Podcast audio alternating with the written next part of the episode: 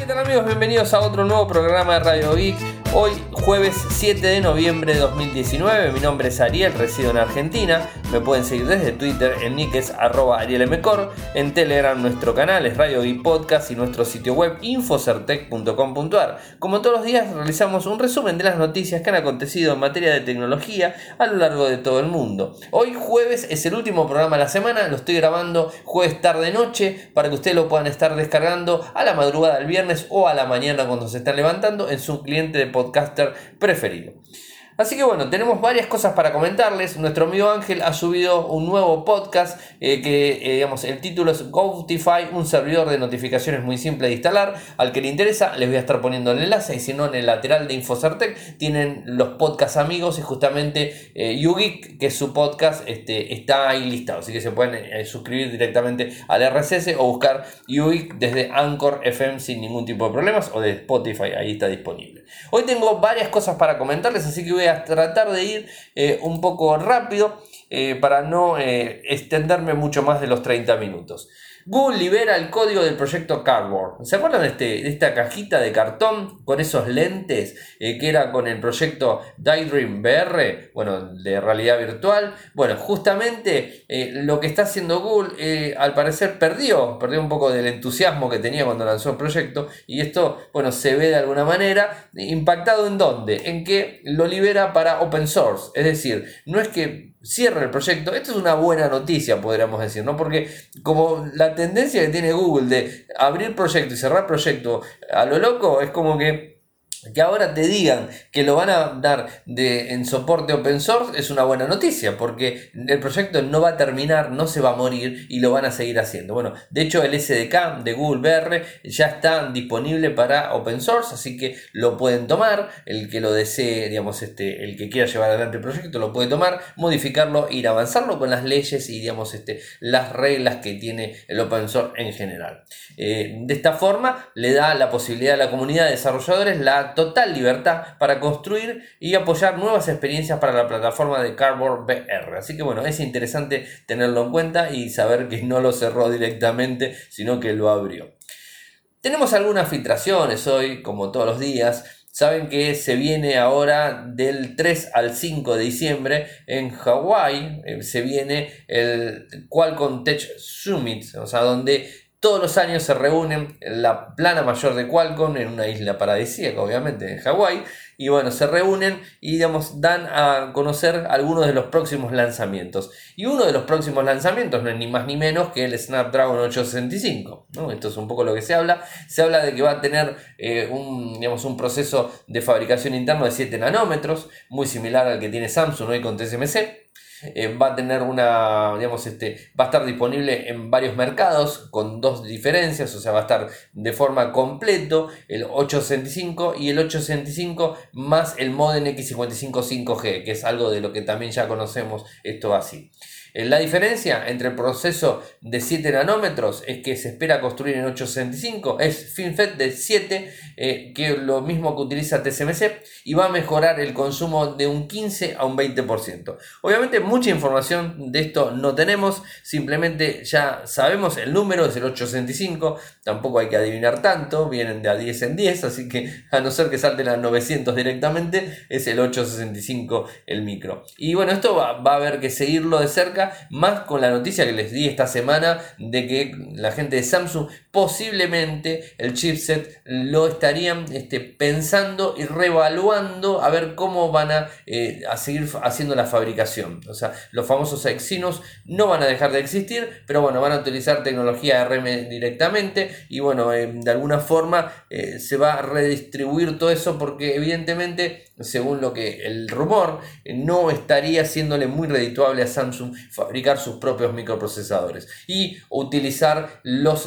procesadores eh, basados en tecnología AMD, que es un poco lo que se está hablando Y bueno, estaremos atentos a esa, situación. Es un mercado muy cambiante. Fíjense, la gente de Qualcomm, la gente de MediaTek, la gente de TSMC, la gente ahora de, Samsung. O sea, es como que el, mercado va cambiando de forma constante y los, este, los jugadores lo que tratan de hacer es micros más potentes, chipsets más potentes, en, digamos, en espacio mucho más reducido, tratando de sacar el jugo más grande eh, posible a toda la, a la brecha que tiene. Fíjense, si no, eh, la gente de Apple que ellos diseñan su micro, microprocesador o su chipset, lo diseñan y se lo mandan a fabricar ahora en estos momentos a TSMC, pero también lo había fabricado Samsung en su momento, eh, ahora lo fabrican ellos, también lo fabricó Qualcomm en otro momento, así que bueno, esto de los microprocesadores es un mercado muy cambiante y que digamos, este, no hay que acostumbrarse porque en algún momento hay un, digamos, este, un rotundo eh, giro y, bueno, nos encontramos con cosas rarísimas eh, como lo que puede llegar a pasar con Samsung. A ver, lo de Samsung que expliqué esta semana y que les conté es un rumor, no está nada confirmado. O sea,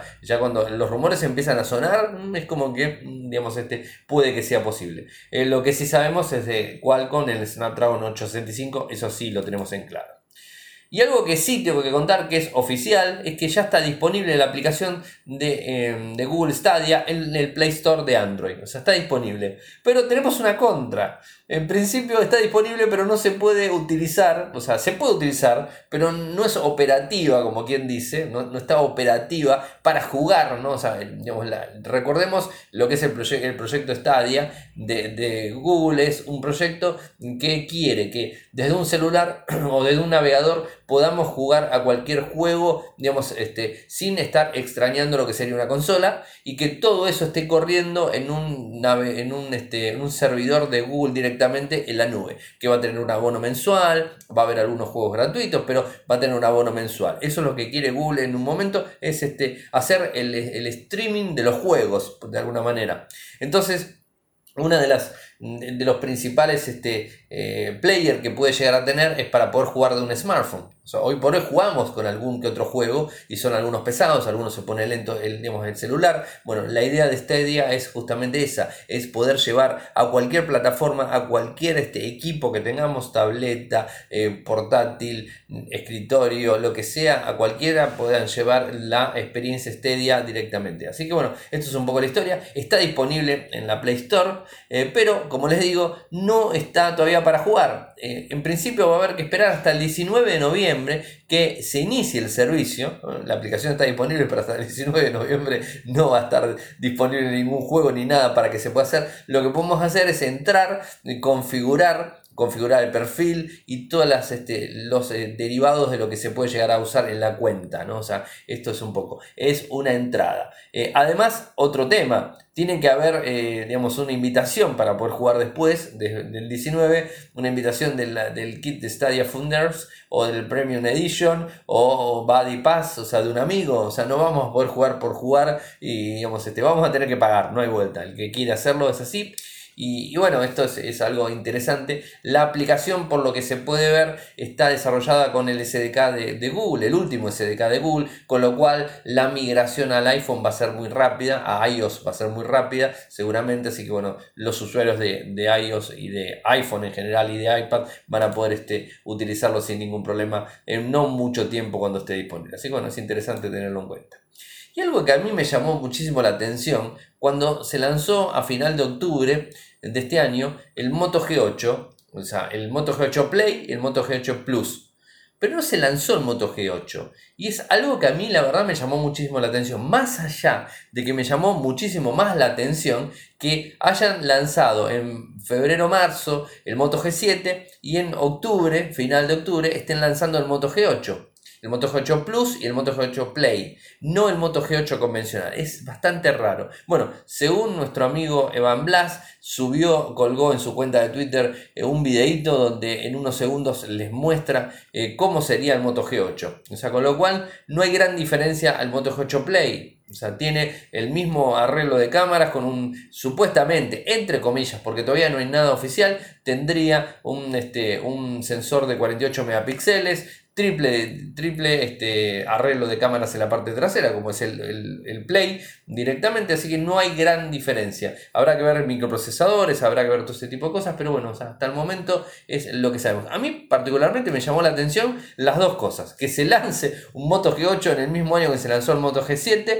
y ahora que cuando se lanza el Moto G8 no se lance el Moto G8 convencional, el básico, el, digamos, el donde se parte hacia arriba y hacia abajo se parte de la línea directamente Moto G8. Ah, y algo que les quería contar.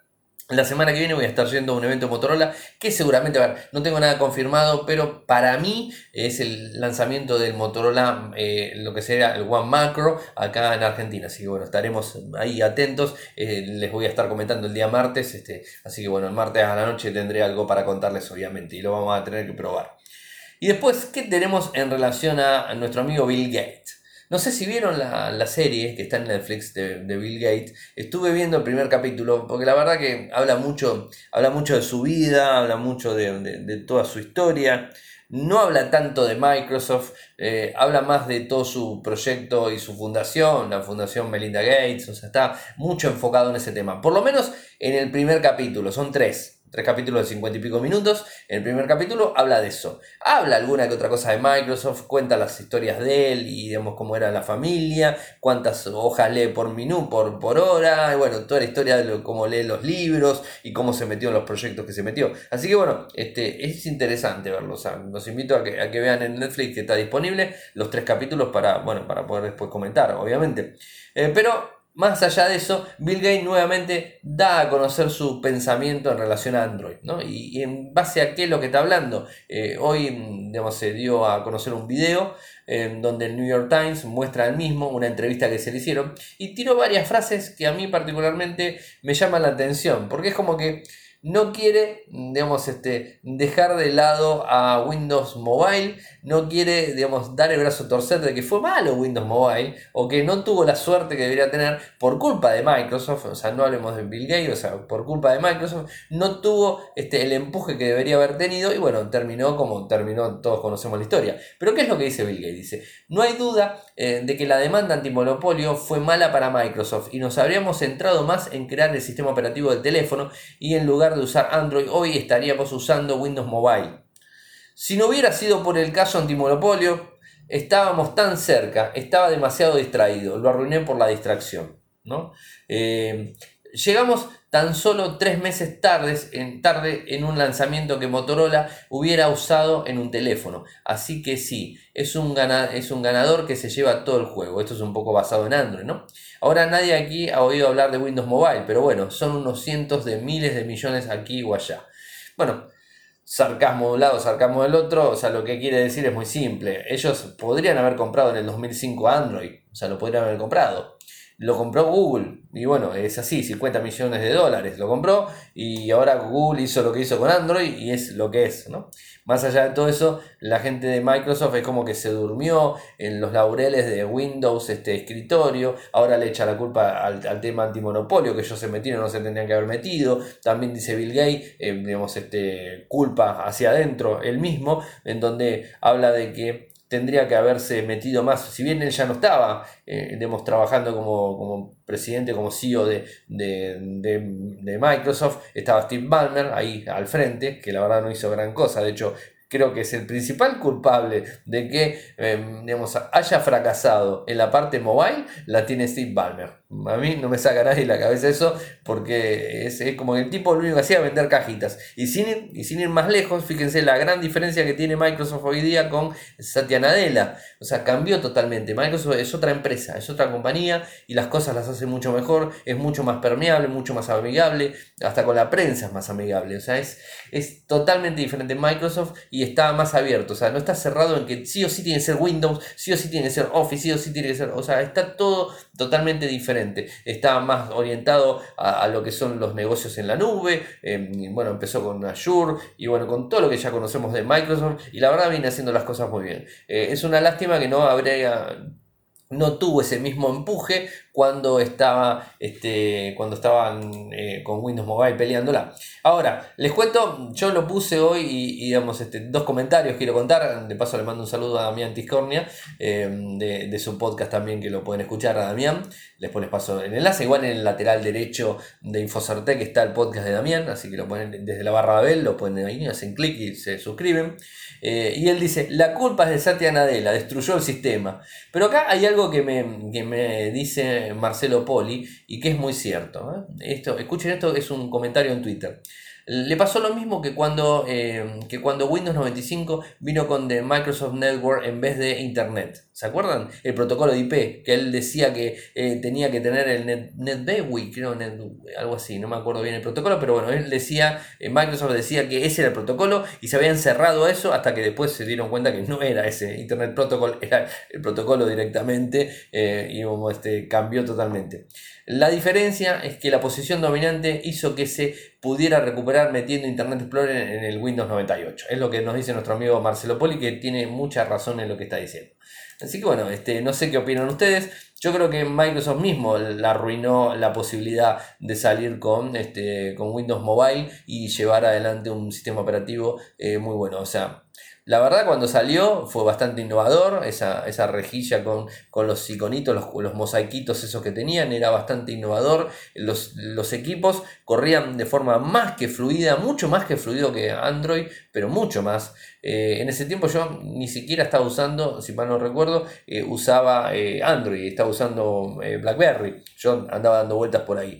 hubo un momento que, que, Android le faltó un poco, una, un, un, poquito de horno para salir bien, ¿no? Y después de Android 4, ahí ya es como que Android 5, ya es como que la cosa cambió, tomó una forma muy buena y de ahí en adelante es como que avanzó muchísimo. Pero anteriormente este, con Android 2, Android 3 y todo eso es como que ahí mm, fallaba un poco. Y recuerden también la transición del 2 al 3 y del 3 al 4, la transición de las tabletas, o sea, hubo toda una historia ahí dando vueltas que ahí Microsoft perdió, perdió la brújula y bueno, es como que ahí perdió la, posibilidad de avanzar. Pero bueno, este, los comentarios son siempre bien este, vistos. Yo recuerdo realmente que los equipos funcionaban muy rápido, mucho más fluido que Android, con mucho menos hardware inclusive. O sea, equipos de gama baja funcionaban muy bien. O sea, que podría haber hecho algo. Ahí lo que creo que además de la mala cabeza de Balmer, creo que también eh, perdió no haber hecho una, este, una buena alianza con los desarrolladores para que digamos, este, empujen todo el ecosistema dentro de Windows Mobile.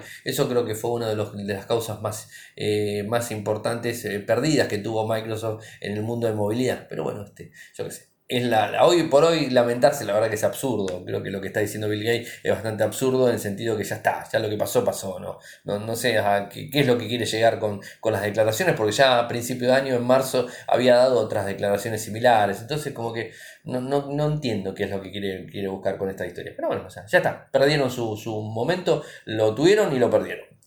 Y bueno, eh, hablando de momentos, otro momento tenemos con la gente de, Apple y su nueva versión o nueva actualización de iOS, la 13.2.2, que viene a solucionar varios problemas que tiene el sistema operativo recién casi salidito, o sea, una, actualización hace muy poquito tiempo. Y bueno, ahora tenemos otra actualización para el iPhone, para el iPod y para el iPad, en donde, bueno, digamos, este, corrige y soluciona algunos temas que andaban dando vueltas por ahí. La lista es larga de los equipos que están disponibles, o sea, la gran mayoría de los que están hoy eh, con iOS 13 son los que soportan la actualización, o sea, eso digamos es lo más clásico.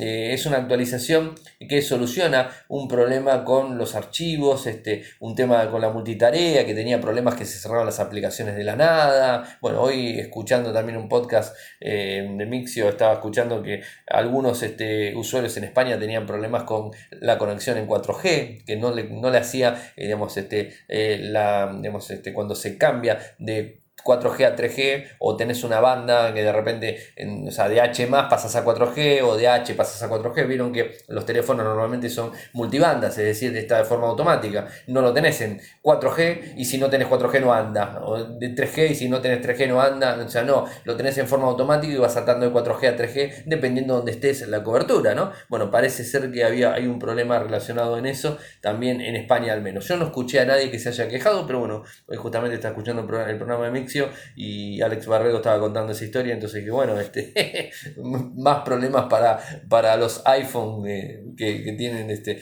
de forma constante. Es como que eh, iOS está teniendo problemas muy seguido, ¿no? Y está bueno escuchar en un fanático como Alex, este, un fanático de iPhone, que, cuente un problema grave que tiene, que tiene iOS, es, está bueno, es decir. Y hablando de España, eh, vieron que Disney Plus ya tiene fecha de lanzamiento en España, que es el 31 de marzo del 2020. Está este servicio, va también a llegar al Reino Unido, Alemania, Francia, Italia, eh, se sumarán también Países Bajos, eh, y en cinco días hay algunas pruebas y funcionamientos en algunas partes de Europa que están haciendo algunas pruebas.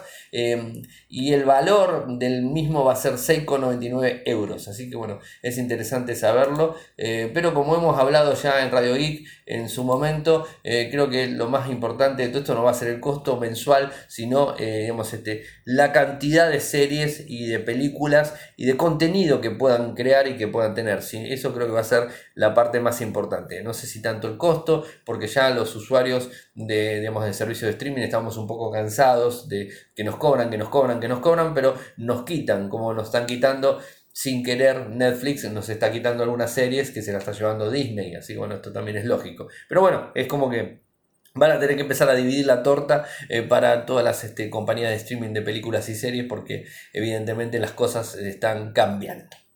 Y hablamos de Xiaomi, tengo que contarles que se digamos, desembarcó en España, seguimos con España, desembarcó en España televisores de Xiaomi y a unos precios que están buenísimos, o sea, lindos valores. A ver, tenemos el televisor, el Mi TV 4A de 32 pulgadas a 179 euros. El Mi TV 4S de 43 pulgadas, 349 euros. Y el Mi TV 4S de 55 pulgadas, 449 euros. Donde, por ejemplo, el de 32 pulgadas en 179 es un, es un televisor de entrada, que es Full HD, pero es de entrada directamente. ¿Para qué? Está pensado eh, para un segundo televisor, para un televisor de, no sé, una casa quinta, un televisor de una casa en el campo, un televisor de una segunda casa, en donde vas y no estás continuamente, un televisor en una pieza, o sea, en una, habitación, ¿no? Y quizás no como televisor central de un, de, un hogar directamente. Ahí ya tenés que empezar a hablar del 4S en 43 pulgadas o en el de 55 pulgadas, que ya son 4K,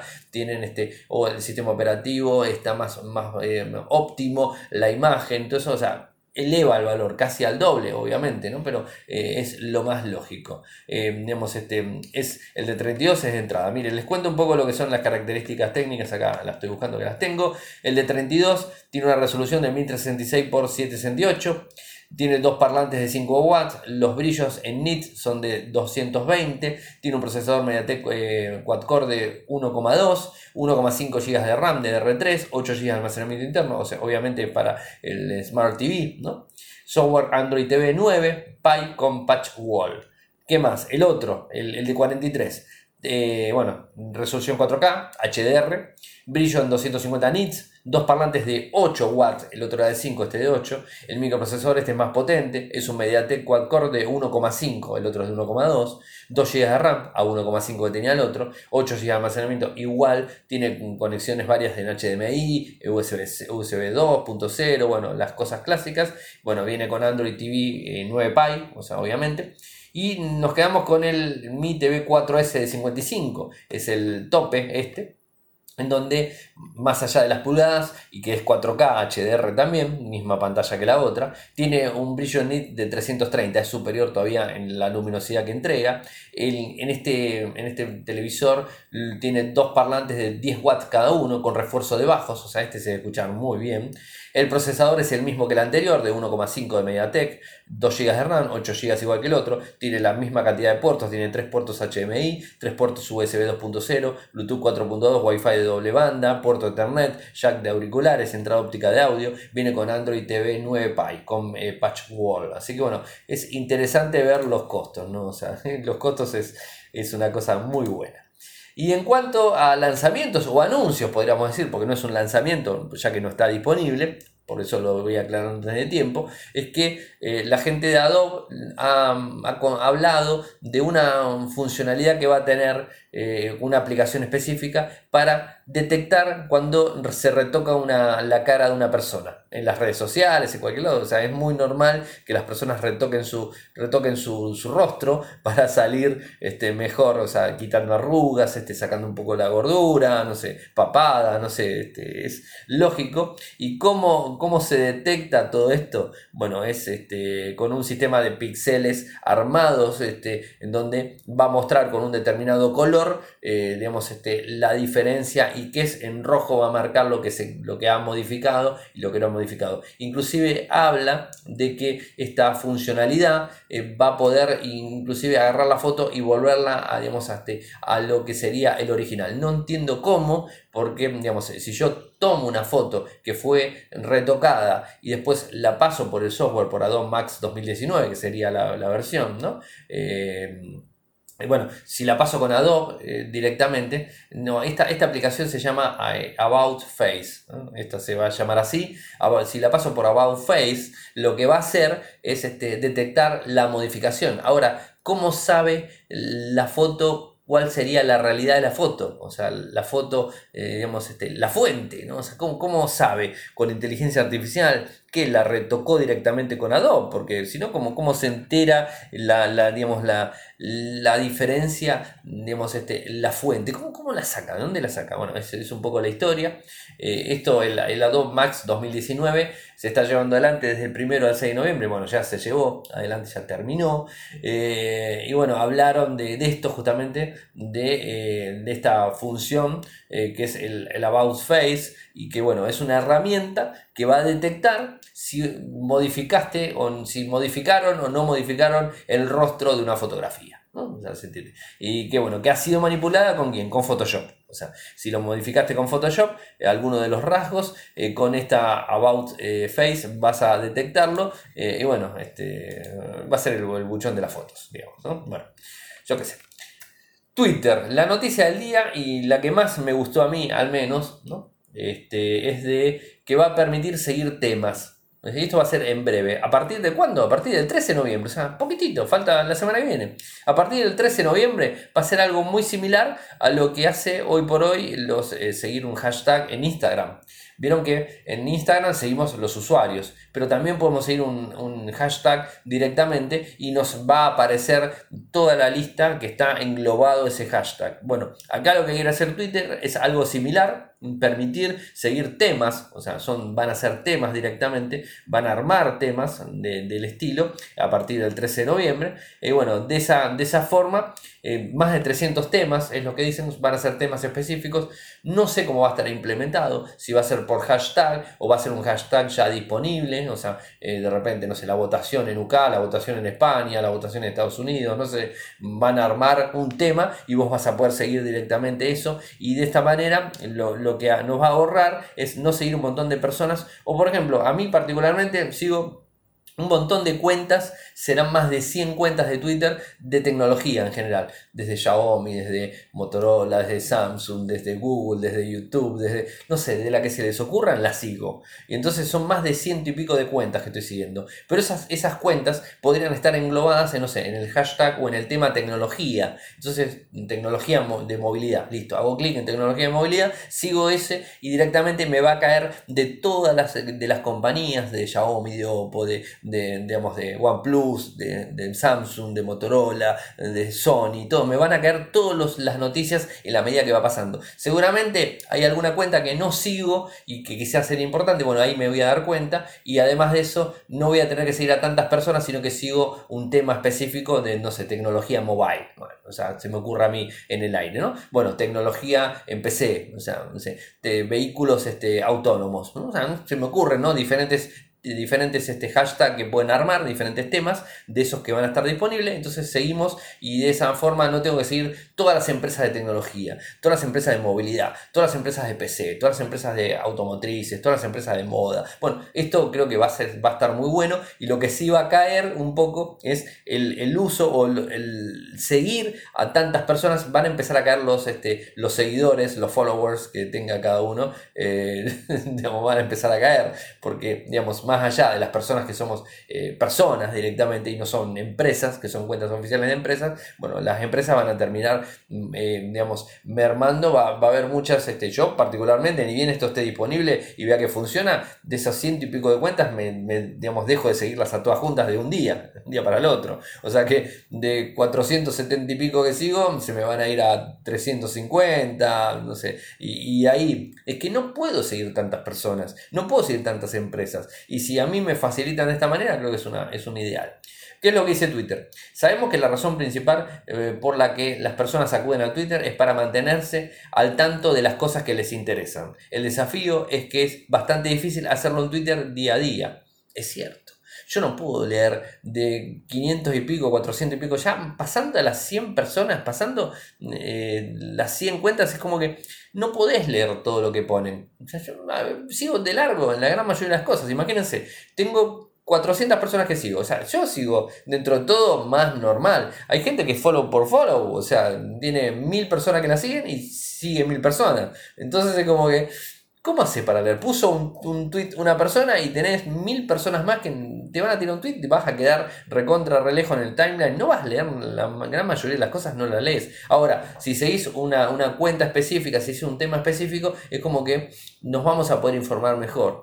Creo que es así. Más allá de que tenés siempre la posibilidad de seguir o seguir, armarte una lista vos propia, ¿no? Y bueno, ese tipo de cosas que también se pueden hacer, ¿no? En Twitter, que, yo lo, utilizo también a veces. Pero bueno, es interesante. El, 13, el 13 de noviembre lo probaremos y después contaremos. Y bueno, se caerán muchas de las personas que sigo y muchas de las, mejor dicho, muchas de las empresas que sigo se van a caer. O sea, se van a caer arriba de ciento y pico de cuentas fácil. De mi, de mi cuenta hay de una, eh, porque voy a empezar a seguir las, los hashtags directos. Y bueno, a ver cómo va puliendo Twitter en, el tiempo este, este nuevo servicio que va a estar por brindar.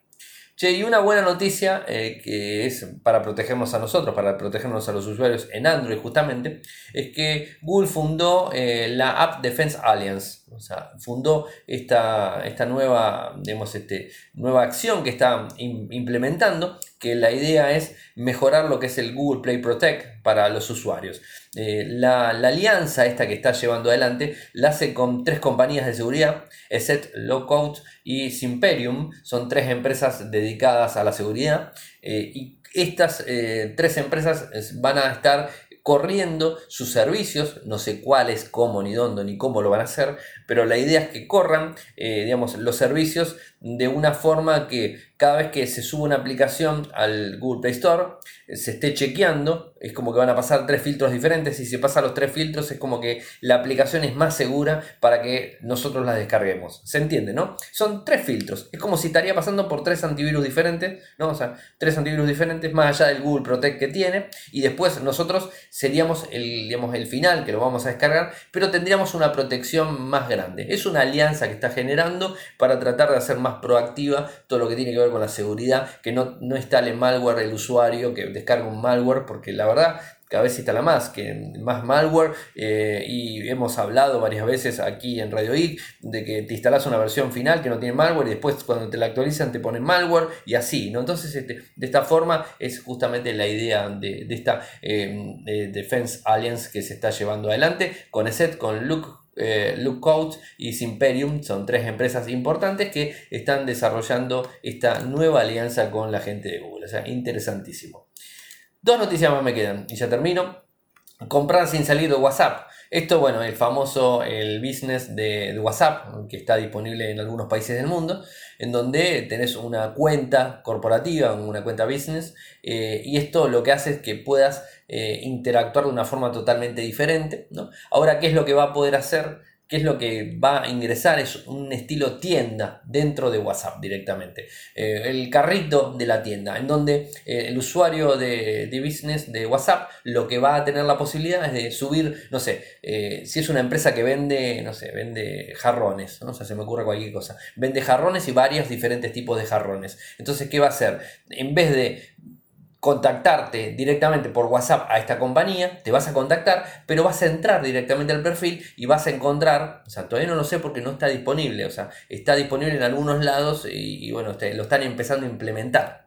Eh, más allá de que lo que es WhatsApp Business se implementó en enero del 2018, esta opción de carrito o de ventas eh, o directamente eh, lo están implementando ahora, en donde vamos de vuelta al ejemplo, tenés esta empresa que vende jarrones, lo que va a hacer es poner el jarrón 1 que tiene, está la foto determinada y que tiene determinada característica y cuesta tanto. El jarrón 2, el jarrón 3, el jarrón 4, todos los jarrones que va a vender esta empresa, ¿no? Bueno, eh, lo tiene directamente. Entonces ahí, entonces yo ingreso al perfil de, ese, usuario de WhatsApp, de business el usuario, eh, hago clic y puedo hacer la compra directamente. O sea, vas a poder comprar eh, sin, sin salir de WhatsApp directamente, ¿no? Y va a estar todo gestionado por WhatsApp. O sea, no, no sé cómo lo va a manejar. Eh, es, un, es un sistema que se llama catálogos, o sea, catálogos, en español vamos a decirlo más a medida, catálogos a medida, o sea, para las empresas, para comprar sin salir de la aplicación. Eso es un poco la idea eh, y está disponible en los lugares que está disponible lo que es WhatsApp Business, o sea, no está, o sea, no va a estar disponible si el usuario de esa cuenta no ingresa un catálogo, porque quizás la empresa que tiene eh, esta cuenta de WhatsApp, digamos, business, no vende productos, sino que eh, hace asesoramiento y no puede poner en un carrito de ventas así directamente de WhatsApp los servicios que tiene. Entonces, este, bueno, no lo va a utilizar. Ahora, si es una empresa, como le dije, de venta de jarrones o venta de autos, venta de, computadoras, lo que sea, bueno, va a poder eh, publicarlos directamente ahí de una forma rápida, un catálogo completo rápido eh, desde la misma aplicación. O sea, la idea de Facebook es que no salgamos de sus aplicaciones, pero para nada. Quiere que nos metamos en Facebook, sigamos en WhatsApp, terminemos en Instagram, volvemos a Facebook, sigamos en WhatsApp, terminemos en Instagram y así vayamos rotando. Esa es la idea que tiene Facebook. Igual me parece que está buena, o sea, no, está, no, es, tan alocada lo que está implementando y más que son eh, versiones corporativas.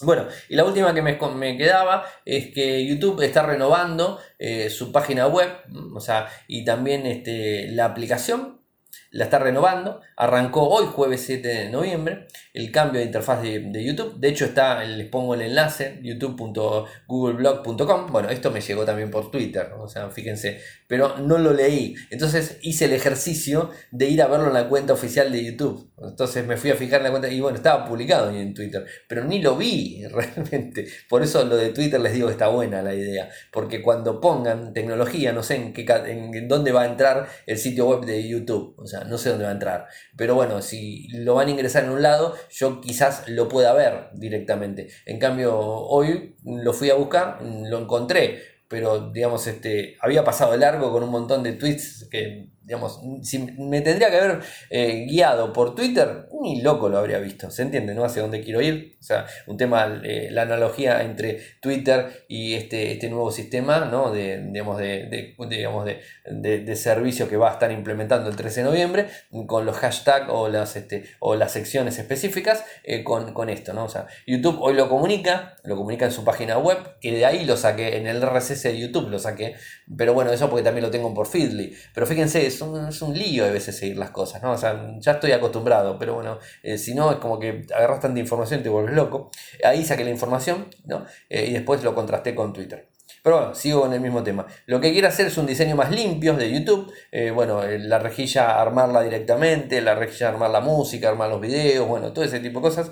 Va a modificar eh, para brindarle mayor relevancia a los creadores de contenido. Bueno, un montón de cosas eh, que tratando de pulir la página este, directamente de, YouTube, que hace bastante que lo está puliendo y hace bastante que es similar, o sea, no, no ha cambiado en el tiempo. Pero bueno, es una, una buena noticia también desde YouTube. Bueno, creo que he llegado al final, sí, he llegado al final. No me queda más nada para contar, hoy me pasé un poquitito, 37 minutos. La idea es estar 30 minutos de lunes a viernes para que ustedes puedan escuchar los programas de lunes a viernes y no pasarme mucho más. Bueno, espero que les haya gustado. Saben que pueden seguirme desde Twitter, mi nick es arroba arielmcor, en Telegram nuestro canal es Radio y Podcast, nuestro sitio web infocertec.com.ar. Muchas gracias por escucharme. Eh, será hasta el lunes. Buen fin de semana para todos y nos encontramos nuevamente el lunes a la mañana tempranito. Chau.